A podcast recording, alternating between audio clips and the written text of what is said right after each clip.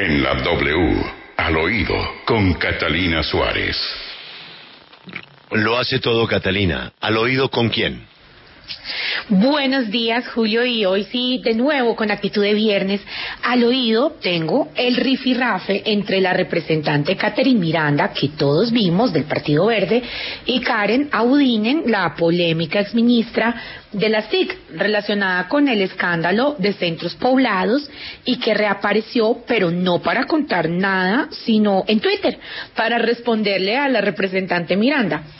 ¿Qué fue lo que sacó de casillas a la exministra? Es lo que todo el mundo se pregunta porque la tenían en el radar como una mujer muy calmada. Pues primero, simplemente escuchar y leer el nombre de Catherine Miranda, a quien nos cuentan que no se soporta.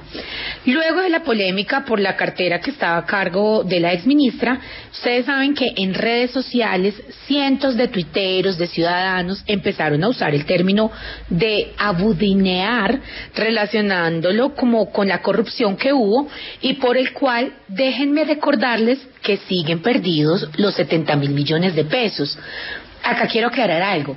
Muchos están diciendo, las autoridades dicen que ya se recuperó el dinero. No.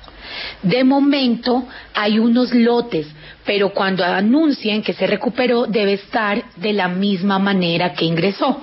Es decir, a hoy no están esos 70 mil millones que se perdieron después de que la representante Miranda escribiera en Twitter que la palabra del año para ella era abudenear, la exministra, entre varias cosas, yo solamente le voy a decir acá unos apartes de lo que dijo y fue sinvergüenza, canalla, miserable y bandida, le dijo eh, por Twitter. Y, hay que meterle el tono porque yo creo que, que lo estaba imaginando en ese tono. Por eso quisimos preguntarle a la representante del Partido Verde, después de semejante rifirrafe, ¿qué está pensando? Entonces, acá tenemos a Catherine Miranda al oído.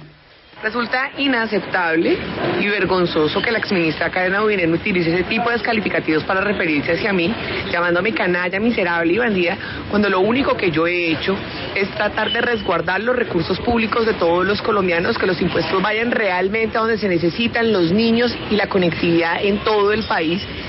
Y acá, ¿quién es eh, canalla?